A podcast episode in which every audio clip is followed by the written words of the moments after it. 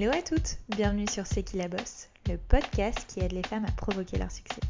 Je suis Mélodie Madar et j'ai la chance de recevoir chaque semaine des femmes passionnantes et inspirantes qui viennent nous livrer leur parcours hors du commun. Qu'elles fassent bouger les choses, soit à la tête de leur propre entreprise ou soient reconnues pour leur talent aiguisé, elles ont toutes réussi grâce à leur conviction, leur ambition, leur force et audace à aller au bout de leurs rêves et nous livrent aujourd'hui leurs précieux conseils. Mais n'oubliez surtout pas, c'est qui la bosse, c'est vous, et ça commence maintenant.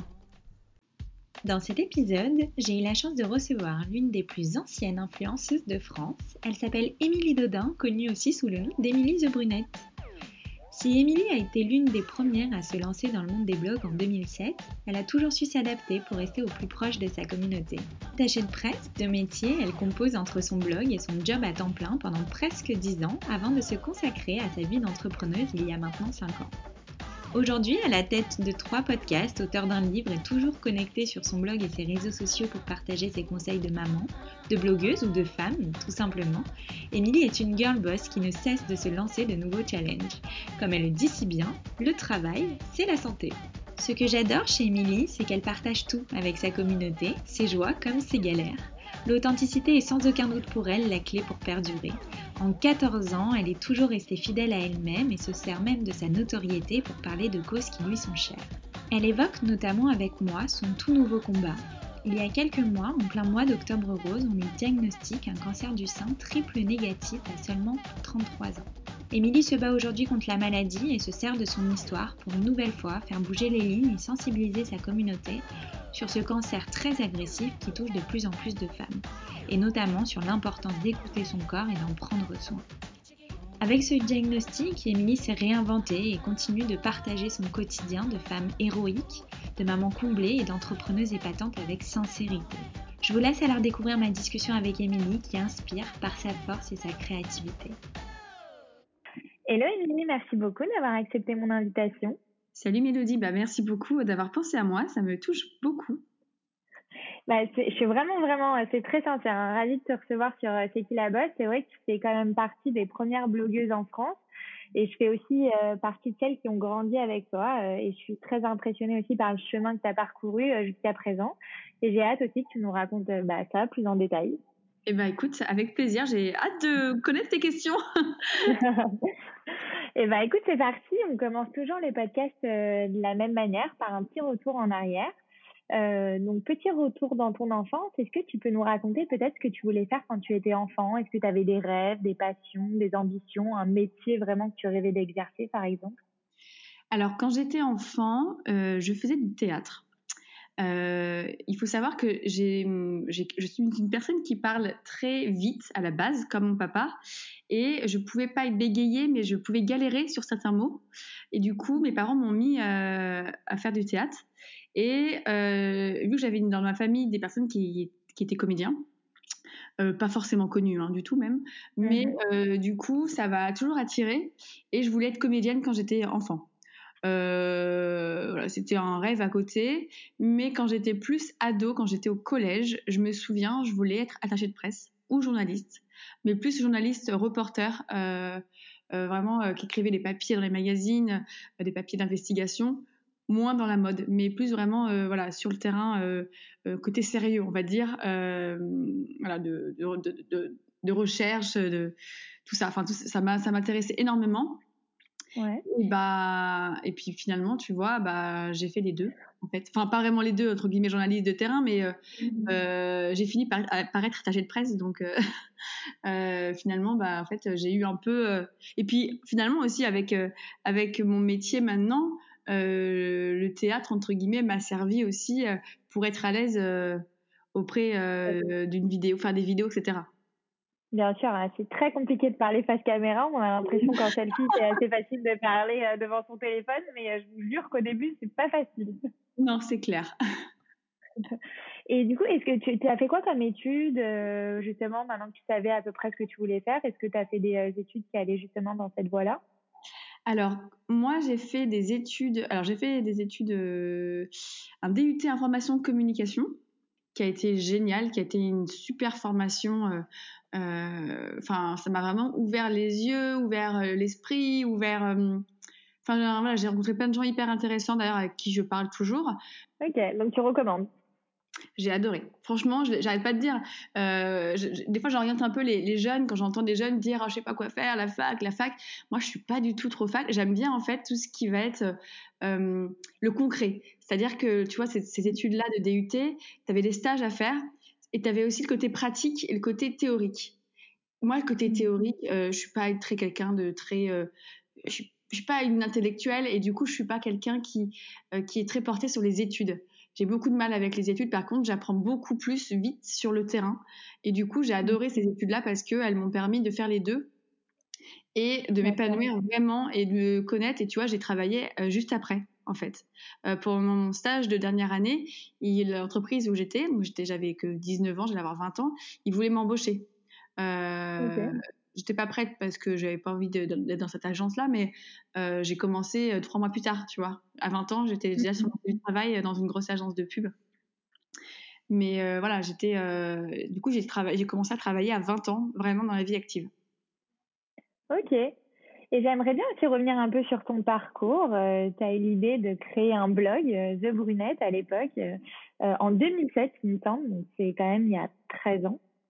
Euh, et la notion de blogueuse, même en tant que métier, euh, n'existait pas du tout, voire à peine.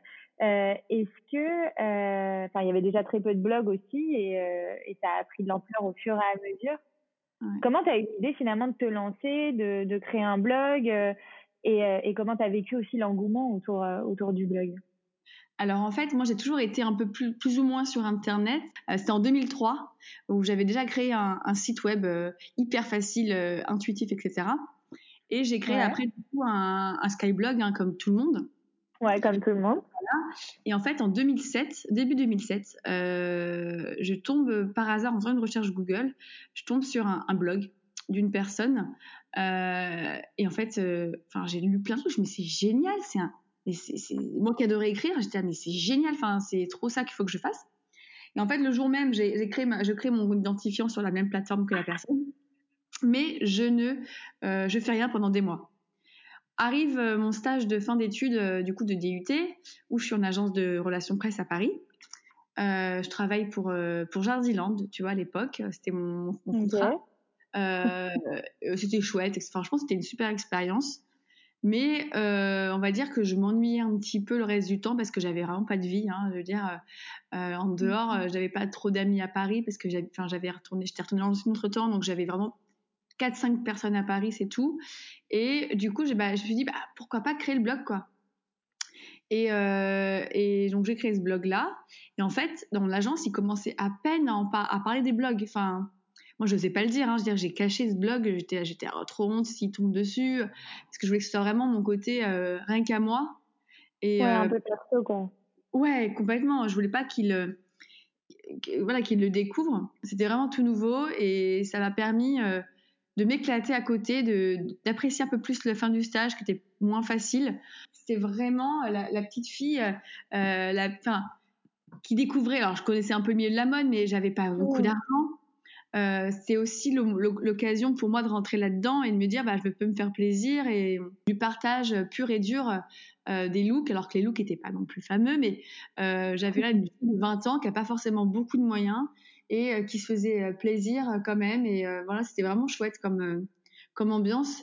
Et jamais j'aurais cru un seul instant que j'en arriverais là à ce jour grâce au blog en fait. C'est incroyable.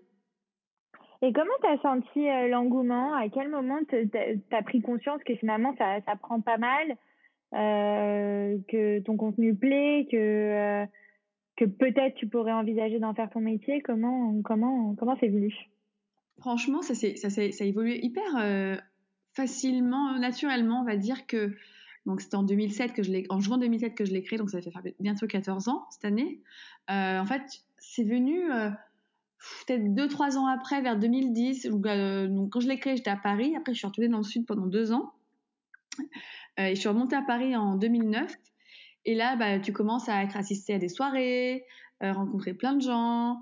On commence à te proposer après des petites missions rémunérées, mais, mais c'est très peu rémunéré, c'est pas beaucoup. Mais en fait, tu vois, à l'époque, bah, j'avais IKKS, qui a été l'une des premières marques à, à, à, faire ça, à payer une blogueuse. Et à lui offrir des vêtements en même temps. c'était, c'était, c'était les premiers à faire ça en 2009. Ouais.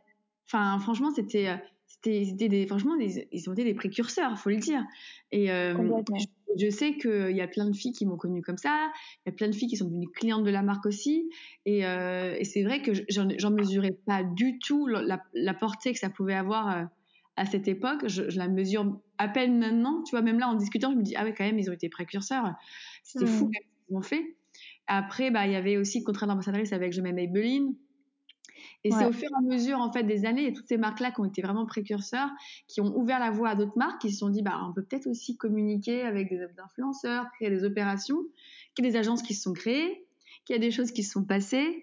Et euh, j'ai commencé à gagner. Enfin, moi, je continue de travailler à côté. Hein. J'étais attachée de presse euh, euh, pendant toutes ces années. Donc j'étais avec des grosses horaires, plus le blog qui était vraiment à, temps, plein, à temps plein aussi à côté, parce que je continue à créer du contenu vraiment quasiment 3 5, entre 3 à 5 fois par semaine sur le blog. Euh, mhm. et, euh, et, en fait, bah, comment ça s'est passé euh, C'est vraiment en 2012, 2000, à partir de 2012, ça a commencé à s'accélérer. Et en 2015, moi, j'ai dit à mon mec, stop. En fait, vu que lui, il était indépendant, j'étais indépendante. Mhm. Enfin, j'allais vouloir être indépendante. Je me suis dit, est-ce qu'on, est-ce que ça craint quand même d'être deux indépendants à la maison? Et euh, je me suis dit, bah, en même temps, ça se passait hyper mal à la fin de mon travail euh, quand je travaillais en agence parce que j'arrivais pas à tout gérer, que j'étais payée au lance-pierre euh, et que j'ai dit, euh, puis j'arrivais pas à tout faire et je voyais quand même que je gagnais mieux ma vie avec le, le blog que du coup j'ai dit, bah stop quoi, j'arrête, j'arrête, j'arrête. Bah génial. Ouais, donc ça fait 5 ans. Le blogging, c'est quand même un secteur qui a énormément évolué. En l'espace de 13 ans, c'est assez impressionnant d'ailleurs. Euh, Est-ce que tu peux nous expliquer ce qui a changé de ton côté, euh, surtout, euh, je pense à l'arrivée des réseaux sociaux. Comment tu as vécu vraiment l'arrivée d'Insta?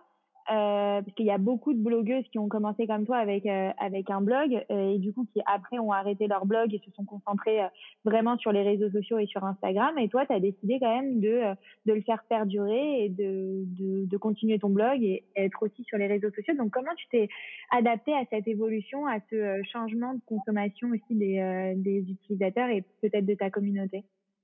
Alors en fait moi j'ai ouvert un compte Instagram en mai 2011 mais je me suis pas tout de suite mis dessus en fait, euh, parce que tout le monde s'est mis à Instagram, Instagram. C'est plus trois mois plus tard, j'ai un, copain de l'époque qui me disait faut que toi dessus, c'est hyper intéressant, etc. Donc, bah, écoute, j'ai vu un peu comment s'en servir déjà parce que j'ai pas eu le mode d'emploi. Donc, euh, tu sais, quand tu, euh, tu dis, oh, si comprends rien, c'est un peu compliqué. Une fois que j'ai eu l'explication, j'ai trouvé ça cool. Et en fait, ce qui s'est passé, c'est que j'ai commencé, à l'époque, on était, franchement, je, je, on, était vraiment très peu à le faire. Je vais pas dire que je l'ai fait en premier parce que je m'en souviens plus, mais je me souviens qu'à l'époque, on n'était pas beaucoup à le faire. C'était de partager nos looks sur Instagram. Euh, les looks des articles. En fait, relayer nos articles sur Instagram. Euh, en 2012, hein, tu vois, enfin vraiment fin 2011, début 2012. Hein. Franchement, on était mhm. très peu à le faire. Chiara Ferrani n'était pas encore sur Instagram d'ailleurs. Euh, elle est arrivée après. Euh, tu vois, moi, j'avais vu peut-être une blogueuse américaine le faire et du coup, bah, j'avais, euh, j'avais commencé à faire pareil, à partager les looks comme ça. Et c'est vraiment comme ça que euh, la transition s'est faite, que les lectrices sont arrivées, etc.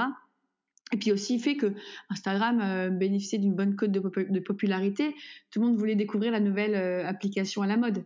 Donc, bah, mmh. les lectrices sont entre guillemets sont venues sur Insta. Euh, après, j'ai eu des, nouvelles lectrices qui me connaissaient pas du tout, qui savaient pas que j'avais un blog, même s'il y avait le lien, enfin voilà, elles, ne savaient pas. Euh, mais c'est vrai que ça n'a pas été forcément facile parce que, euh, comment dire, il faut savoir se renouveler aussi avec Instagram. Écouté le podcast que tu avais fait avec Nolita la dernière fois. Et Complètement, ouais. C'était hyper intéressant sa vision parce que elle, elle l'a créé quand même euh, quelques 5-6 ans après moi, le, son, son, blog. Et euh, du coup, bah, on va dire qu'en plus, elle est plus jeune.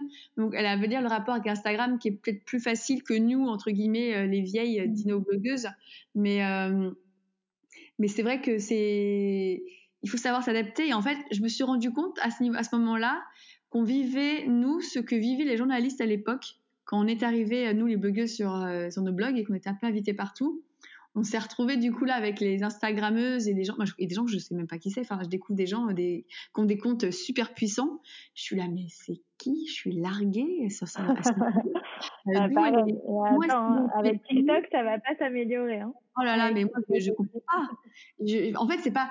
Je me dis, c'est super. Enfin, en fait, euh, ça permet aussi de, de, se remettre en question, de, de savoir. Euh, bah, en fait, euh, réfléchir à ta productivité, à ton imagination aussi. Enfin, ça, ça remet tout en perspective. Alors, c'est vrai que moi, le blog, j'ai voulu toujours le garder parce que c'est hyper important, que c'est mon bébé et qui dépend, qui dépend pas d'un algorithme contrairement à Instagram. Euh, parce qu'on va pas se mentir, hein, Instagram, euh, Instagram c'est pas facile. Hein. Euh, J'avoue que euh, je trouve qu'il y a des moments, maintenant ça va mieux, mais alors il y a eu des moments, tu te dis mais en fait c'est pas possible quoi. Enfin la portée elle est divisée par 5, par 6 euh, selon les semaines, quoi. Enfin, c'est pas, enfin, c'est quoi le délire? Donc, euh, oui, j'avoue, c'est difficile, quoi. Ouais, c'est hyper frustrant. Et j'ai des filles super talentueuses que je connais. Euh, qui sont euh, qui sont super frustrées. Donc après, bah, t'en as du coup bah, qui, qui essayent de copier ce qui marche, hein, euh, qui vont à des comptes étrangers, bah, du coup qui vont refaire la même chose. Mmh. Moi, c'est pas trop mon délire, tu vois. J'essaye vraiment de faire des trucs qui me plaisent avant tout que ce soit beau, que ce soit mon feed. Tu vois, enfin, je, je, je suis pas le compte, enfin, le fait d'avoir un feed euh, hyper beau, hyper calibré, c'est pas mon délire de calculer. Mmh. Donc, euh, tu vois, je poste ce que j'ai envie de poster et sans trop me calculer ou réfléchir si ça va aller euh, par rapport aux couleurs de mon feed. Euh, voilà, j'essaye d'être hyper nature et je pense que c'est aussi ce qui plaît à ma communauté maintenant. Complètement. Et euh, donc, il y a cinq ans à peu près, tu as décidé de voler un peu tes propres ailes et d'en faire ton véritable métier. Euh, comment tu collabores avec les marques? C'est quoi euh, euh, le business que tu fais euh, avec? C'est quoi tu, tu leur crées du contenu? Comment ça fonctionne? Euh, Voilà, aujourd'hui, il y a beaucoup aussi d'entrepreneurs qui nous écoutent et qui ont probablement aussi envie de travailler avec des influenceuses, des blogueuses, des créatrices de contenu. Donc, si voilà, aujourd'hui, on a des marques qui ont envie de te contacter, comment ça, comment ça fonctionne?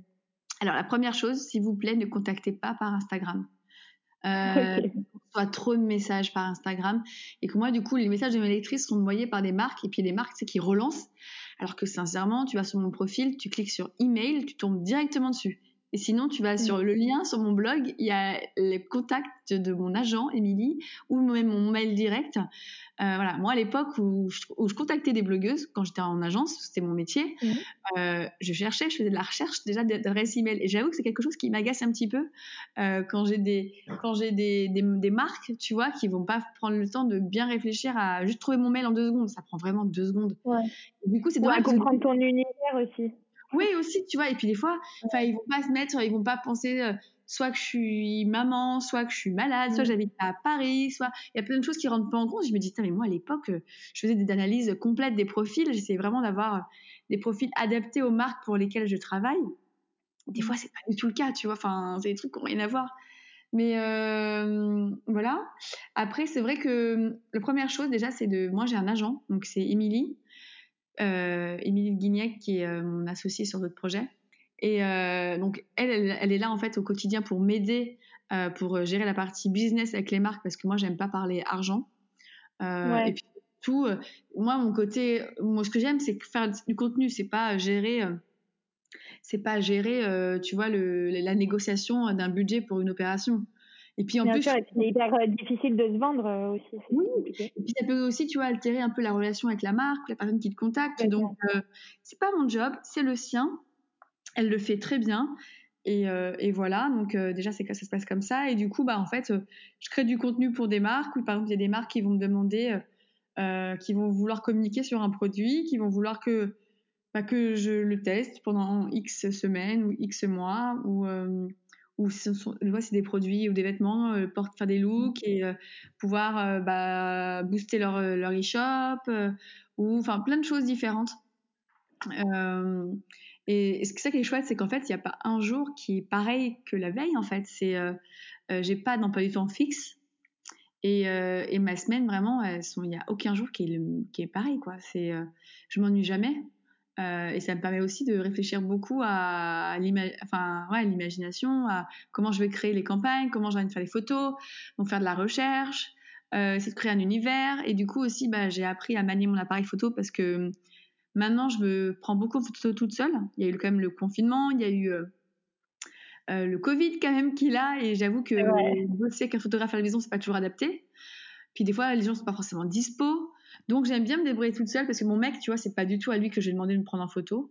Ouais, je pense au compte Instagram, euh, les mecs d'influenceuses, euh, qui est assez drôle. Il déteste. Et puis en plus, on n'arrêtait pas de s'engueuler. Donc franchement, c'est très bien. Euh, maintenant, je me débrouille toute seule ou avec des photographes. Et du coup, je, je, je, l'en- je le mets pas dedans. Enfin, je, je ne l'inclus pas dans là-dedans. C'est mon truc à moi. Et ça nous évite beaucoup, beaucoup de disputes. Mais c'est intéressant ce que tu dis, ça soulève quelque chose aussi que j'ai évoqué avec euh, Kenza aussi dans, euh, dans ce podcast, qui me disait euh, que euh, en France aussi, des fois, le, le métier d'influenceuse et de créatrice de contenu est souvent mal vu, alors que euh, c'est quand même, ça nécessite beaucoup, beaucoup de compétences, d'avoir beaucoup de flèches à son arc, être un véritable couteau suisse, parce que euh, il faut euh, savoir prendre des photos, euh, savoir gérer des logiciels de montage, euh, tu à la fois DA parce que tu crées un peu toute l'identité visuelle de ton compte, tu à la fois styliste parce que tu crées tes propres looks. Enfin, finalement, euh, c'est hyper mal vu alors que euh, pas tout le monde peut le faire et c'est un véritable métier et ça nécessite beaucoup, beaucoup de compétences.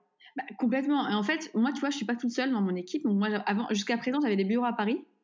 Euh, Mhm. J'avais donc j'ai une, salariée depuis. je travaille avec Charlotte qui travaille avec moi depuis trois ans. C'est ma salariée depuis un- presque deux ans parce que je l'ai eu d'abord en, en contrat En pro, pro et en après contrat pro.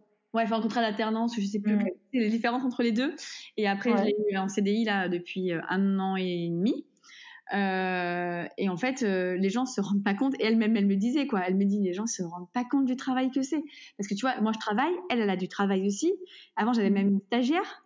Euh, et en fait, c'est vrai que c'est hyper chronophage parce qu'il y a toute la... les gens voient qu'une photo, donc ils vont se dire ouais, enfin c'est facile d'être influenceur.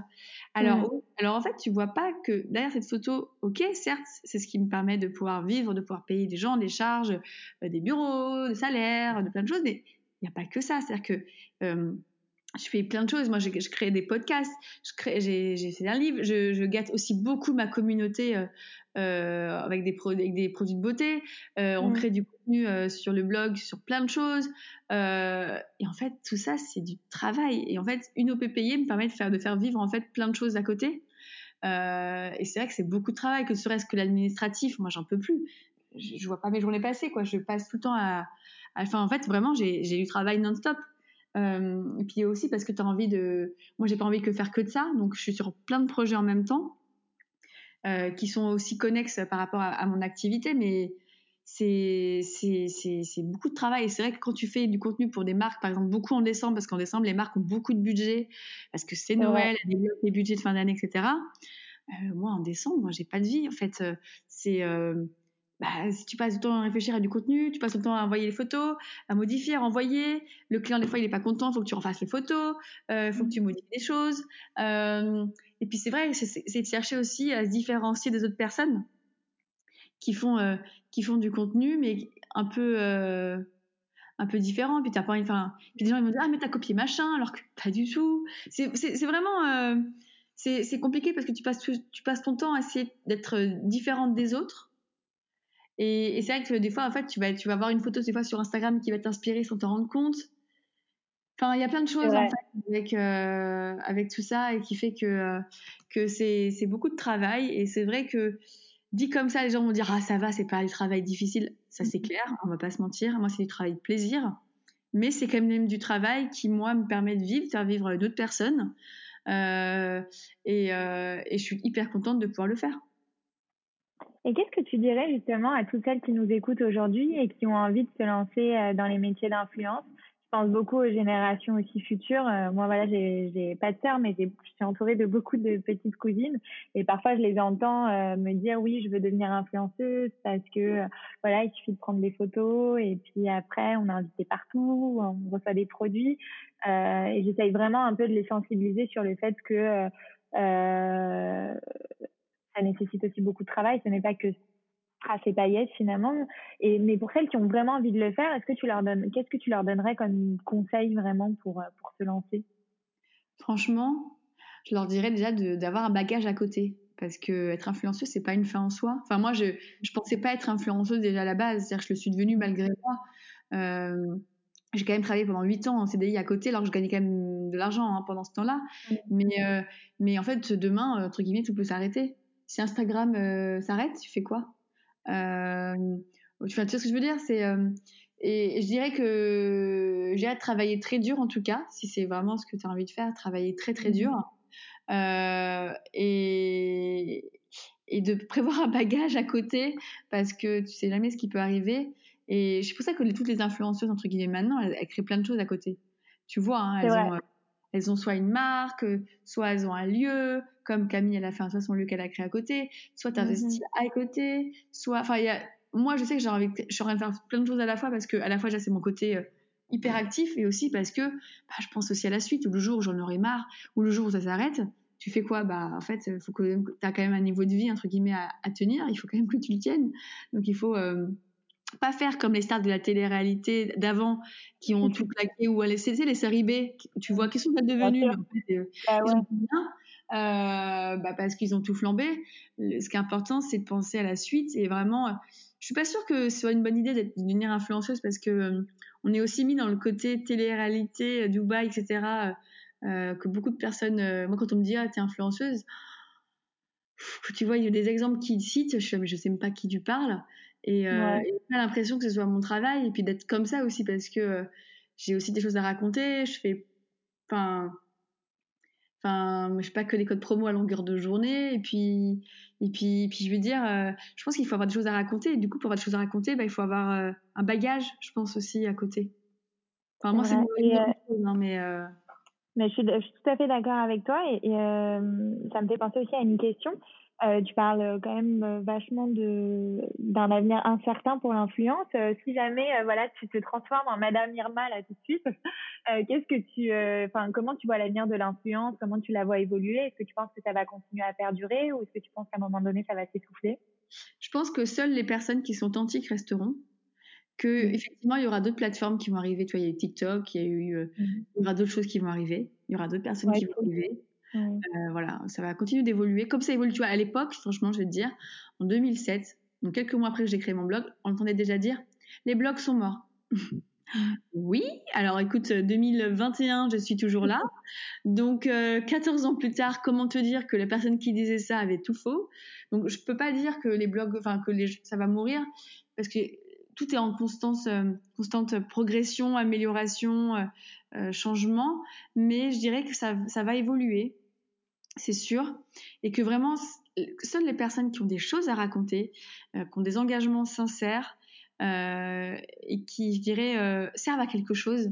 Alors c'est horrible de dire comme ça, mais dans le sens où il y a des comptes qui vont être d'utilité publique, qui vont permettre vraiment de, bah, tu vois, des, je sais pas, quelqu'un qui est devenu euh, prof de yoga et qui, euh, mm. qui, qui, va te faire énormément de bien, qui fait plein de cours et qui, du coup, qui va créer des livres, qui va créer euh, peut-être une communauté, j'en sais rien. Mm. Toutes ces personnes-là qui sont dans, dans, le partage, dans le partage spontané et qui peut être rémunéré bien sûr, hein, mais qui mm. va être intelligent, vont perdurer, je pense.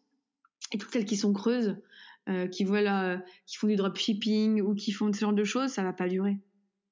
Moi, Mais euh, c'est vrai que ça revient vachement en fait à chaque fois que euh, je reçois une créatrice de contenu sur le podcast ou en interview, c'est euh, vraiment le premier conseil qu'elle donne, c'est de, de, de, rester authentique parce que déjà les gens, tout le monde le perçoit, même à travers un téléphone, on arrive à voir si quelqu'un est faux et quelqu'un est vrai. Et finalement, pour perdurer, c'est aussi la clé du succès. Ouais, je pense, je pense sincèrement. Mais après, voilà, après, tu sais, on ne sait jamais de quoi demain est fait, on ne sait jamais comment est-ce qu'on va évoluer. Et mmh. euh, mais bon, c'est vrai que j'aimerais bien voir dans quelques années euh, comment ça évolue. Mais en tout cas, tu vois, enfin franchement, ça fait 14 ans que je suis dessus, je je je, je me lasse pas mmh. euh, de ça. Et, et j'ai des lectrices, tu vois, qui, qui m'écrivent vraiment régulièrement. Ça fait peut-être 10 ans qu'elles me suivent, elles se lassent pas non plus. Donc ça fait plaisir, tu vois, en, dans le sens où elles me disent, t'as as évolué, c'est normal parce qu'on évolue tous mais t'as pas changé entre guillemets les fondements ils sont là et, et c'est chouette d'avoir des, des, retours pareils et euh, ça permet aussi de garder les pieds sur terre aussi il y a le problème de ça aussi c'est que tu il y en a plein qui perdent pied aussi euh, euh, clairement Complètement. Tu parlais aussi bah là, de tes lectrices, de ta communauté tout à l'heure. Ça fait près de bientôt 14 ans que tu fais ce métier. Euh, comme tu l'as dit, tu as quand même vachement réussi à te renouveler et perdurer. Et je trouve que tu as créé un lien euh, unique avec ta communauté qui est presque familial. Euh, tu es énormément suivi sur les réseaux euh, sociaux. Tu pas la plus suivie euh, des influenceuses, euh, mais c'est pas du tout le plus important, au contraire, parce que tu as créé une véritable communauté fidèle et engagée. Et ça, je pense que c'est le plus important quand, on, quand on fait ce métier. et tu partages tout avec ta communauté. Aujourd'hui, quand j'ai dit au bureau, par exemple, pour la petite histoire que je te recevais sur le podcast, tout le monde m'a répondu, alors je les cite, euh, c'est la meuf la plus vraie des réseaux sociaux. Ah ouais, euh, ouais vraiment. Et vraiment, je suis bien d'accord avec elle. C'est genre, tu partages absolument tout euh, sur tes réseaux, ton quotidien, ton travail, ta famille, euh, tes accouchements, euh, récemment aussi une fausse couche. Et tu as aussi, donc je, on va en parler, euh, tu as aussi récemment annoncé une nouvelle assez dure, hein, que je pense que tu pensais ouais. pas un jour annoncer à ta communauté. Euh, tu es atteinte d'un cancer du sein triple négatif et c'est un cancer qui est assez agressif, qui est assez vicieux, euh, qui touche euh, les femmes plutôt jeunes en plus. Ouais. Euh, c'est une maladie euh, vraiment. euh, J'avais l'impression que ça a touché nos mères, nos grands-mères. Euh, D'ailleurs, je sensibilise beaucoup ma mère là-dessus, mais je pensais pas peut-être un jour moi me sensibiliser aussi à mon âge, parce qu'on a à peu près le même âge. Est-ce que tu veux peut-être nous raconter comment tu as appris cette nouvelle et surtout pourquoi tu as fait ce choix de le partager une nouvelle fois avec ta communauté? Ouais, alors déjà, euh, euh, comment dire Je trouve juste, je partage pas tout avec ma communauté parce qu'ils savent pas à quoi ressemblent mes enfants euh, au niveau des, du visage, tu vois. Enfin, oui, je, vrai, je, raconte, en fait, je raconte, tu vois, sur plein de choses. Je suis vraie parce que c'est vraiment moi qu'on voit, tu vois, c'est pas de la mise en scène, mais je vais pas tout montrer parce que, parce que déjà. Euh, ça ferait beaucoup de temps. Mais c'est vrai que des, des fois, c'est pas très intéressant ce que je fais dans la journée. Mais euh, c'est vrai qu'il y a le côté, des fois, je vais partager mes galères, je vais partager mes moments bah de peine. Oui, ça qu'on aime. Tu vois, mais quand j'ai eu ma fausse couche, c'était important de partager parce qu'en fait, ça, ça, a aidé beaucoup de personnes parce que j'ai fait les articles derrière. Euh, quand j'ai fait, euh, quand j'ai eu mon premier accouchement qui s'est terminé en césarienne d'urgence sous anesthésie générale, bah, ça a aidé aussi beaucoup de personnes, euh, tu vois, de, de, savoir que ça pouvait arriver parce qu'il y en a plein qui ont eu mmh. des choses derrière. Et en fait, moi, c'était plus dans le sens du partage d'expérience que j'en parlais. Donc, quand la maladie est arrivée, quand elle a sonné à ma porte, je me voyais pas ne pas en parler. Alors, déjà, c'était très difficile de tout le cacher au mois d'octobre parce que je l'ai su début octobre, ça s'est enchaîné, et je l'ai annoncé un mois après. Okay. Euh, J'étais malade. Tu as eu quand même euh, le besoin d'un peu de digérer la nouvelle aussi. Et... Ouais, et savoir comment j'allais communiquer. Mmh. Parce qu'en fait, si tu veux, la maladie, elle, elle te prend tout, la seule chose qu'elle me qu'elle qu'elle me prenait pas, c'est la manière dont j'allais communiquer là-dessus. J'avais vraiment, c'était la seule façon que j'avais de contrôler ça. Entre guillemets, c'était de contrôler la manière dont j'allais communiquer, annoncer les choses. Euh, parce que du coup, euh, tu vois, j'avais fait un petit peu allusion au mois d'octobre qu'il y avait des choses qui allaient pas. Il y a très peu de personnes, enfin quelques personnes qui ont senti qu'il y avait un truc qui allait pas. Mais le reste, c'est ah, j'ai hâte de savoir quel est ton, quel est ton nouveau projet, euh, qu'est-ce qui va se passer, etc. Et en fait, je me plaignais un petit peu aussi du Covid parce que ça me, ça voilà, c'était, euh, je disais que c'était une année très compliquée pour moi et que c'était mmh. l'année la plus horrible que j'avais vécue. Et il y a plein de gens qui me disaient mais je comprends pas, enfin les gens qui disent ça, moi c'était la plus belle année de ma vie, j'ai eu mon bébé, j'ai eu le truc. J'écoute, moi c'est la pire, voilà, sans donner d'explication. Euh, arrive euh, le fait que bah, la maladie, a, voilà, on me annonce la maladie, le cancer. Ça a été un, un énorme choc, je vais pas te cacher. Euh, parce qu'en plus euh, j'avais parlé j'avais parlé d'une douleur que j'avais au sein à mes lectrices genre euh, deux mois avant pendant mes vacances d'été parce que une copine enfin enfin longue histoire mais en gros mon ostéopathe qui est amie à moi me l'avait remis en place la douleur que j'avais eu un mauvais diagnostic si tu veux et du coup, plus, bah, elle m'a retouché à ma douleur et j'ai plus mal pendant 24 heures. Et du coup, le soir même, j'avais fait une story en mode voilà mes aventures qui m'est arrivée, nanana, euh, faites attention à vous, euh, palpez-vous, machin, machin. Ah euh, je m'attendais pas du tout à ce que, en fait, euh, euh, d'annoncer la même nouvelle. Ben, en fait, j'ai un cancer deux mois plus tard. Ça a été une grosse claque. et en fait, je pouvais pas le, pas le, voilà, le cacher parce que non seulement j'allais changer physiquement, tu vois, parce que je commençais par la chimiothérapie, donc euh, euh, je me dis, voilà, j'ai perdu mes cheveux. Enfin, moi qui ai un métier d'image, je me suis dit, mais à quoi je vais ressembler? C'est horrible, parce qu'en plus, ce qui était difficile pour moi, c'est que je sortais d'un postpartum. Ma fille, elle venait juste d'avoir un an. J'avais encore mes kilos de grossesse qui me restaient. Il m'en restait quelques-uns. Enfin, j'avais pas encore récupéré les abdos, etc. Je me dis, tiens, je, récupère enfin, enfin, j'arrive enfin à cette étape des un an de mon bébé. Mm. Arrive cette nouvelle et je me dis, mais, mais mince, quoi c'est pas possible et, et, je peux pas leur cacher que je suis malade parce que ils vont se douter et puis je veux dire ils vont se dire mais c'est c'est une trahison et puis en même temps je me dis attends Émilie t'as as une portée là de pouvoir en parler de pouvoir expliquer ce qui se passe avec ta communauté. Je me dis j'attendais juste que octobre rose le mois de prévention passe parce que je me dis ce cancer là il faut pas qu'on en parle qu'au mois d'octobre faut qu'on en parle toute l'année parce qu'il n'attend pas octobre pour se déclarer, même si moi, entre guillemets, il a été diagnostiqué le 1er octobre. C'est pas, moi, ça faisait depuis le mois de janvier l'année dernière que j'avais le mal. Donc, euh, on a enregistré un épisode de podcast avec euh, Émilie sur ma propre. Oui, je écouté. Pour annoncer, ça a été effet. Euh, je crois que j'ai des gens qui ont pleuré. J'ai oui. beaucoup. D'ailleurs, Elsa, avec qui tu as été en contact justement pour ce podcast, était en larmes. Ouais, en fait, c'est fou parce qu'on se rend pas compte de l'impact qu'on peut aussi avoir sur des personnes, tu vois, échanger, annoncer des nouvelles, etc. Et euh, je sais que quand j'ai des clients, quand Émilie, en fait, je lui dis avant d'annoncer, je dis, ah, faut qu'on appelle certains clients avec qui on bosse depuis des années, faut que je leur dise. Parce que faut pas qu'ils l'apprennent une fois que je l'ai annoncé sur les réseaux. Alors certains l'ont appris sur les réseaux parce qu'ils n'ont pas forcément décroché, qu'on n'a pas pu appeler tout le mmh. monde. Mais je sais que j'ai des clients qui ont pleuré. Euh, c'est, enfin, parce qu'en fait, la maladie, on pense vraiment que ça touche tout le monde, enfin, comment dire, ça touche les autres, mais pas moi.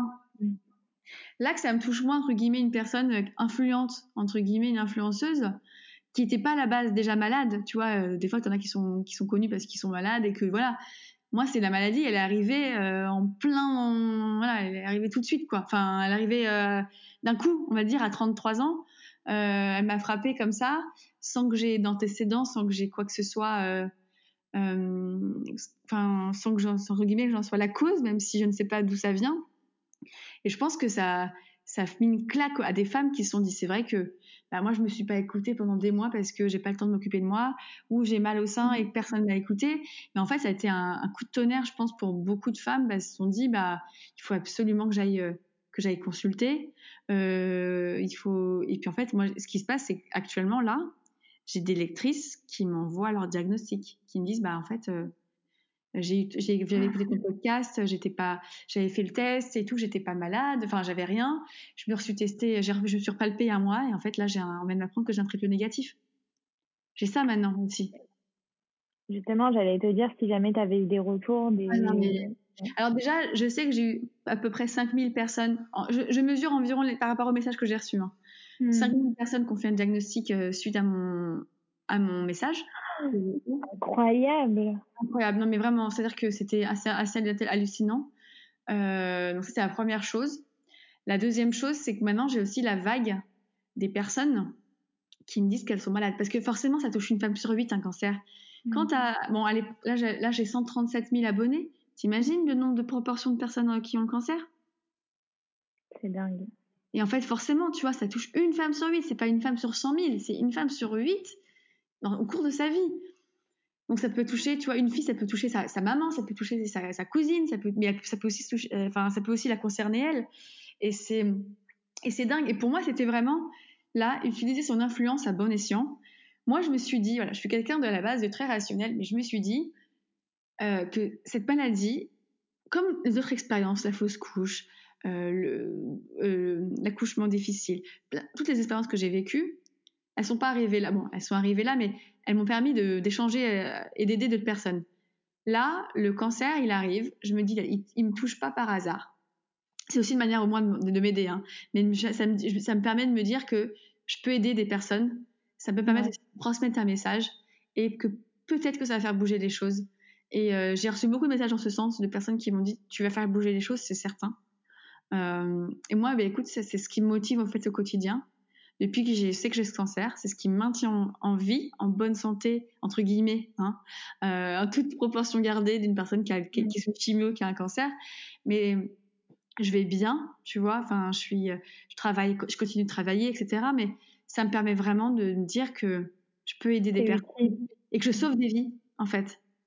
Et que. Et des choses que tu aurais aimé euh, peut-être toi voir et avoir. Euh... Ouais, J'aurais tellement. Alors déjà, j'ai des personnes avant qui ont eu euh, un, diagnostic de cancer sur Instagram. Je pense à Géraldine Dormois et à mmh. Juliette, je ne sais pas choisir, qui les deux annonces de cancer m'avaient bouleversée. parce que Juliette, elle est jeune, elle vient d'avoir un bébé, elle a son garçon qui est né trois jours après mon fils, mais un an après, donc, enfin, elle me parle beaucoup, puis c'est une fille hyper gentille, toute simple et tout, et ça m'avait vraiment perturbé son annonce de cancer. Elle, elle a eu une mastectomie elle n'a pas eu de chimie derrière, mais déjà, c'est déjà pas rien, hein, de se faire enlever un sein. Euh, et Géraldine, elle a eu bah, le traitement que j'ai eu, mais c'est un cancer hormonodépendant, elle, je, il me semble. Et, euh, et du coup, je me suis dit, bah, en fait, c'est quoi dit bah, Tu vas vraiment utiliser ça à bon escient. Le cancer ne me définit pas, mais actuellement, il fait partie de ma vie. Et si je peux aider des personnes à, euh, à, consulter, à s'intéresser à peu près à leur, corps et aussi au personnel soignant à se remettre en, question. Parce que moi, j'étais vraiment victime de, pas de mauvais diagnostic parce que je leur en veux pas du tout à mes sages-femmes qui m'ont pas donné le bon diagnostic pendant des mois. Je veux juste que tous, les, médecins, parce que j'en ai plein qui disent ça encore, que le cancer ne fait pas mal. Remettez-vous en question, s'il vous plaît, parce que c'est faux. Et je, sais que moi, allez voir en service d'oncologie comment ça se passe. Euh, beaucoup de femmes qui ont un cancer triple négatif, elles ont mal. Et, franchement, euh, c'est chaud de dire ça à quelqu'un qu'un cancer ne fait pas mal quand tu es médecin. Tu vois, enfin, euh, pas se rendre compte que la, médecine elle évolue comme les maladies évoluent. Le Covid d'il y a le mois de mars, c'est pas le même Covid actuellement, tu vois. Euh, on serait bête de rester sur cette, sur le premier aperçu qu'on a actuellement. Donc, comme le cancer, le cancer il évolue. Avant, on savait pas qu'il y avait toutes ces sources, qu'il n'y avait pas un seul cancer du sein, mais il y en a quatre. Donc voilà, moi le but c'est aussi faire connaître ce cancer parce que le cancer triple négatif, il est absolument pas connu. Il touche vrai, des femmes. en fait, il touche des femmes, même des femmes enceintes. Et, euh, et là, c'est là que moi, c'est mon combat, c'est qu'il y a des femmes enceintes qui sont pas diagnostiquées. On va aussi dire que l'allaitement protège du cancer du sein, c'est complètement faux, c'est une idée reçue.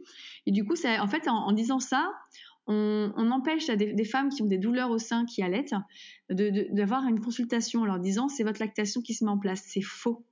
Et surtout, en fait, c'est pas un vaccin d'allaiter euh, contre le cancer. Il y a plein de femmes euh, qui ont eu le cancer triple négatif qui se retrouvent avec un cancer. Enfin, et pourtant elles ont allaité pendant euh, pendant certaines pendant deux ans, trois ans. Donc c'est flippant d'avoir ces idées reçues là. Et moi, mon but, c'est vraiment de de comment dire de débusquer toutes ces fausses idées reçues pour qu'on ait qu'on libère la parole aussi sur le cancer parce que c'est important qu'on, que ce soit pas tabou en fait, qu'on devrait en parler librement, que ce soit pas un mot qui fasse peur comme moi ça m'a fait peur, pour faire une prévention. C'est pas parce qu'on parle d'un cancer que quelqu'un que toi tu vas l'attraper là, tu vois ce que je veux dire? Mmh. Mais en étant consciente de, que ça peut arriver à n'importe qui, ça permet aussi de repérer les signes, les premiers signes euh, qui peuvent toucher euh, par rapport à un cancer, euh, de, pour qu'il soit pris le plus tôt possible et qu'effectivement qu'il soit mortel parce qu'il y a quand même 12 000 femmes par an qui en meurent, malheureusement, euh, à ce jour. Donc euh, voilà. Donc c'est vraiment, moi, le but, c'était vraiment de... Quand je me suis dit, je vais faire quelque chose de positif avec ça, donc j'ai aussi créé un podcast pour en parler. et le but, c'était vraiment de sensibiliser sur ce cancer et de le démystifier. Donc voilà, donc je me suis dit, bah, je vais utiliser mon influence à bon escient. Bah, vraiment, je suis, euh, je suis vraiment euh, hyper impressionnée. J'admire vraiment euh, ta force. Tu lâches rien. Et en plus, comme tu le dis, tu continues quand même bah, d'entreprendre. Tu continues ton blog, tu continues ton métier d'influence, tu continues de lancer des podcasts. Ça, ça, te permet aussi peut-être de, de changer les idées. C'est important pour toi le travail aussi dans, dans ce combat aussi contre la maladie. Complètement. Alors j'avoue que des fois je me dis j'aimerais bien juste me faire un Netflix and chill mais toute la journée, attraper le retard de série parce que j'ai un retard dans les séries qui me qui me saoule un petit peu mais j'aimerais bien. Et du coup je me l'accorde à un des moments. Mais franchement le boulot, sincèrement c'est la santé pour en tout cas pour moi c'est la santé. Je dis pas, je parle pas pour tout le monde.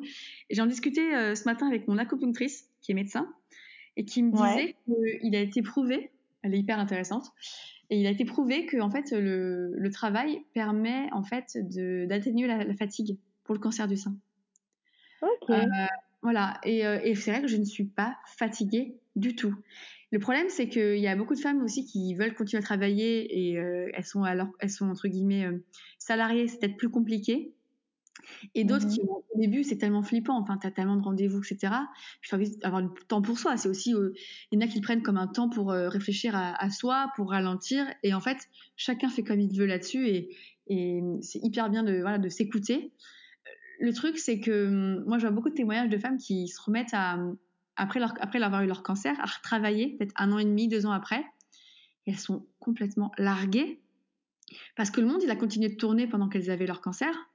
Euh, et en fait, euh, elles, elles sont dans un autre rythme qui est pas du tout le même.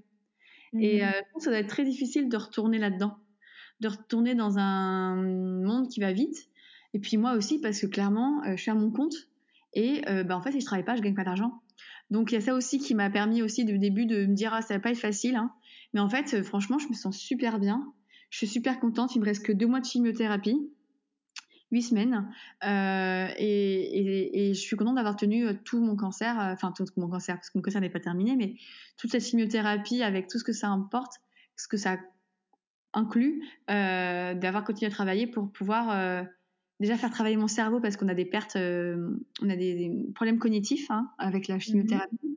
On a des problèmes de concentration, euh, des fois d'absence. Moi, j'en avais déjà un petit peu à la base, mais alors là, ça s'est vraiment accentué mais euh, ça me permet vraiment de, de, continuer à être créative et de me dire le cancer il va pas tout me voler il va pas me voler mon sein il va pas me voler mes cheveux ma féminité qui me, qui me prend quand même un petit peu il va pas non plus me voler euh, mon travail et j'ai pas envie de perdre mon travail tu vois à cause de ce cancer donc euh, voilà je continue de travailler je travaille sur plein de projets et je suis contente de voir que en fait euh, mes clients sont toujours au rendez-vous et ça ça m'a vraiment beaucoup aidé tant mieux T'avais peur peut-être qu'ils euh, qu te lâchent en cours de route ou au contraire, t'as quand même noué une relation assez privilégiée avec eux. Tu savais que les marques allaient être là aussi pour, pour toi. J'avais très très peur. Très très peur. Parce que je t'avoue que j'ai un client qui a, que je vais pas citer, mais qui a été un peu en mode... euh, en fait, parce que je devais venir à un événement, j'ai pas pu, pour expliquer. Et en fait, on leur a expliqué que bah, en fait, euh, j'étais euh, j'étais un bloc opératoire pour me mettre ma chambre implantable ce jour-là. Et en fait, il n'était pas du tout dans la, compat dans la pas compatissance, mais enfin, je, je sais pas. Dans la compassion. Compassion, merci, pardon. trouvé le mot, je cherchais plus le mot. Euh, dans la compassion. Et en fait, euh, bon, après, on a continué le, le, on avait un contrat à l'année, donc tout c'est terminé. Mais j'étais un peu en panique en mode, attends, s'ils sont, sont tous comme ça, t'imagines, euh, c'est quoi ce délire, quoi? Et en fait, pas du tout. Tous mes clients historiques, ils étaient, euh, ils ont été juste géniaux. Euh, en me disant on sera toujours là, on va faire plein de choses ensemble. Et en fait, euh, c'est pas comme si je, en fait, c'est même pas comme si je suis malade, quoi. Enfin, ils me considèrent pas du tout comme une malade. Et euh, donc du coup, bah, on travaille, on fait plein de projets, et c'est cool. Tant mieux. Bon, et comment ça se passe la chimio Tout va bien? Franchement, ouais. Enfin, euh, les quatre premières étaient pas faciles. Là, ça va très mieux, ça va beaucoup mieux parce que c'est une chimio qui est beaucoup plus douce. Et je vois que ça a un impact sur ma tumeur parce qu'elle diminue, parce que je la sens beaucoup ma tumeur, mais elle diminue, donc je suis super contente. Bon, tant mieux. On croise les doigts. Ouais, aussi. Euh, J'aimerais bien aussi parler euh, rapidement de ta vie perso. Donc, euh, tu l'as évoqué un peu aussi tout à l'heure. Tu es maman de deux super enfants. Raconte-nous justement comment tu gères un peu tous ces aspects-là de ta vie, ta vie professionnelle, ta vie de femme, ta vie aussi, t'as un copain, ta vie de maman et ta vie aujourd'hui de, de, malade aussi. et comment ton entourage, est-ce que pour toi, ton, ton mec, ta famille, tes amis, comment ils vivent ça aussi? Est-ce que c'est un soutien pour toi au quotidien? Alors tout gérer ensemble, j'avoue c'est sport, hein, parce que deux enfants moins de 4 ans, euh, je t'avoue que c'est pas facile. En plus avec la maladie, des fois t'as juste envie de te reposer. Euh, alors c'est un soutien hein, clairement. Hein. Tu veux dire, le matin, je sais pourquoi je me lève, c'est aussi pour les voir. Euh, après, c'est cool, c'est qu'ils sont à l'école et à la crèche en journée, donc ça me permet quand même de pouvoir faire plein de choses. Euh, avec le confinement, etc., tout ce qui se passe, bah, je travaille de la maison maintenant. Donc, ouais. je déménage dans une maison euh, beaucoup plus grande au mois de juin. Donc du coup, euh, je suis au centre, dans le centre-ville de Rouen, euh, pas loin de l'école de mes enfants. Je fais tout à pied, c'est quand même beaucoup plus pratique. Moi, mon but dans ma vie, c'est de me simplifier la vie au maximum. Donc je fais tout en sorte pour que ce, que ce soit le cas. Donc c'est pas toujours facile, mais euh, tu vois, c'est mon mec qui amène les enfants le matin à l'école. Moi, je l'aide à préparer, etc. On a vraiment une routine hyper facile, hyper rodée. On verra quand, comment ça reprendra quand je retravaillerai, quand je retournerai à Paris, entre guillemets, peut-être en septembre, on verra comment ça se passe, mais j'en suis pas encore là. Mais c'est, c'est, c'est, comment dire, je dirais pas que c'est une question d'équilibre, parce que dirais que c'est une question de sacrifice sur certains sujets. Euh, mais c'est sport, mais euh, on y arrive avec euh, des fois avec de l'aide. Là, j'ai plus de nounou. J'avais une nounou avant le soir qui allait les récupérer à l'école et à la crèche. Et de 18 à 20 heures, tu vois, au moins ça me permettait moi de travailler quand ils revenaient, pas couper ma journée à 5 h 5 5h30 pour aller les chercher, revenir, les préparer, etc. Euh, là, malheureusement, bah, avec euh, ce qui se passe, je peux pas prendre le risque de tomber malade. Donc, j'ai plus personne. J'ai juste ma petite sœur qui m'aide un petit peu. J'aimerais bien avoir une étudiante, tu vois, mais j'ai pas confiance avec le Covid et tout. Euh, tu sais pas trop comment les gens font attention, donc ouais. je prendre de risques. Euh, donc du coup, je, on s'arrange avec mon mec et euh, vu que là, je, ça se passe quand même bien, le, le, chimio, j'arrive à gérer. Sauf le mardi, j'y vais pas le chercher parce que c'est le jour de chimio. Mais le temps, c'est moi qui vais les chercher à, à l'école, à la crèche et, euh, et j'arrive à gérer. Tu arrives à bah, gérer. Bravo. Ouais. une véritable girl boss, surtout les. Ouais, mais après, tu vois, en fait, euh, on se met beaucoup la pression, mais tu vois, là, euh, je suis en retard sur plein de choses, hein, on va pas se mentir, hein, je vais pas mm. te dire que je suis à jour sur tous mes projets, etc. C'est juste, bah, tu vois, le soir, une fois qu'ils sont couchés, bah, vu que là, il y a plus le resto, il y a plus rien, nous, avec mon mec, on a plus de vie sociale. Hein. Enfin, on est, on, on, a un abonnement Canal Plus, heureusement, ça, du coup, on se fait, on a tout, on a Canal Plus, on a, on a aussi Netflix, on a, on, on fait mm. un film tous les soirs. Et des fois, bah, on est tous les deux en train de bosser parce qu'il a aussi son entreprise. Donc, on est tous les deux vraiment en train de bosser chacun de notre côté. On se regarde un film de temps en temps. On fait le reste qu'il faut faire à la maison. Mais c'est, euh, c'est une organisation à voir. Mais c'est vrai que, bah, tu vois, euh, là, entre guillemets, du coup, je sacrifie ma vie sociale pour pouvoir travailler. Mais bon, il n'y a plus de vie sociale, entre guillemets, tant mieux. Elle est un peu limitée. Mais ce qui est positif, moi qui m'arrange pour ma chimio, hein, c'est de me dire que j'ai pas besoin d'aller, euh, de, j'ai pas l'impression de louper quoi que ce soit, si tu veux aussi. Bah, c'est la vérité. euh, écoute, le podcast touche bientôt à sa fin et euh, juste avant, euh, avant de le terminer, euh, on y a un petit passage qui s'appelle le Girl Boss Tips et le conseil c'est que je vais te poser une série de petites questions et le but c'est que tu nous livres assez rapidement, voilà, au tac au tac, tes meilleurs conseils sur le sujet. Ça te va? Ouais. Alors c'est parti. quelles sont selon toi les trois qualités essentielles d'une entrepreneuse? Alors, être rigoureuse, euh, être créative et être euh, ordonnée. J'adore. Organisée, quoi. Ouais, parce que je ne suis pas du tout. J'essaie de l'être partout, mais voilà. Mais pour moi, c'est une qualité importante. Ok. Euh, trois applications qu'une influenceuse doit absolument avoir dans son téléphone. Alors, euh, bah forcément, moi je dirais euh, l'application des mails, donc euh, soit Gmail ou autre, Instagram, et une j'adore l'application de Tesa, l'influenceuse Tesa qui a créé une application qui s'appelle Tesa, Tezamb, qui est une super application pour poster les photos. Et moi, j'utilise que ça. Ok. Bah, je vais aller regarder, tiens. Elle est payante, hein. elle est payante, mais moi je l'adore cette application. Génial. Euh, il y a aussi une question que j'aime bien de euh, demander. Que dirais-tu à, à, ton toi plus jeune? Voilà, si tu pouvais aujourd'hui parler à Élie de 15 ans, euh, qu'est-ce que tu dirais? Aie confiance en toi, euh, continue de t'affirmer, et puis le travail paie. Et on change rien? Non, parce que même, même les mauvaises choses, etc., bah, c'est des expériences, ça, ça fait qui je suis, genre, que, la personne que je suis devenue aujourd'hui, donc je change rien du tout. Génial. Et dernière petite question, c'est qu'il a bosse, c'est le podcast aussi qui aide les femmes à provoquer leur succès. Et si tu devais donner une définition euh, au succès, laquelle serait-elle?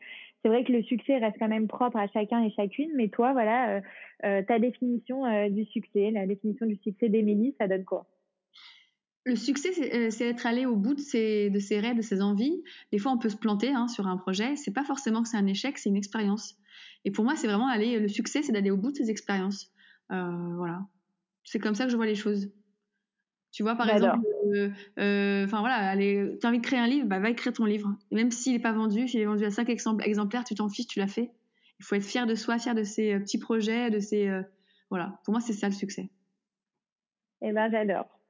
J'adore, j'adore. Et puis du coup, bah, on termine ensemble le podcast. Et j'ai toujours l'habitude de le terminer toujours de la même manière. Est-ce qu'il y a quelque chose que tu aimerais nous partager? Voilà, si tu as un dernier conseil ou peut-être, je sais pas, une citation, un mantra qui t'inspire au quotidien et que et que tu aimerais partager à toutes celles qui t'écoutent aujourd'hui? Je dirais juste aux personnes de s'écouter, d'aller au fond de ses projets. Et de quand je parle de s'écouter, c'est aussi sur ses projets, mais aussi aussi sur soi. Euh, par rapport à la maladie, bien sûr. Donc, de, mmh. d'écouter sa petite, euh, son petit, euh, entre guillemets, sa petite, ah, excuse-moi, j'arrive plus à parler. Sa petite voix intérieure.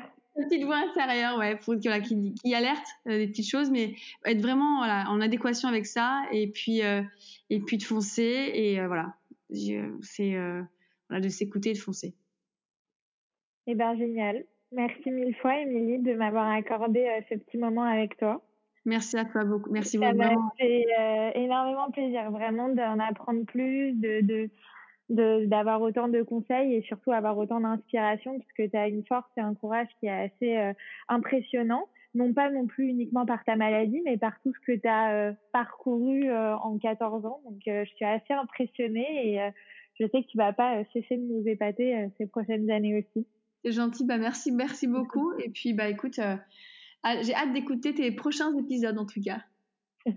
bah, avec plaisir. Et j'espère que euh, après Covid et euh, euh, après maladie, on aura la chance aussi de, de se rencontrer en chair et en os. Bah, avec plaisir. Bien voilà les filles, ma discussion avec Émilie est maintenant terminée. Quant à nous, on se retrouve très vite la semaine prochaine pour un nouvel épisode du podcast C'est qui la bosse?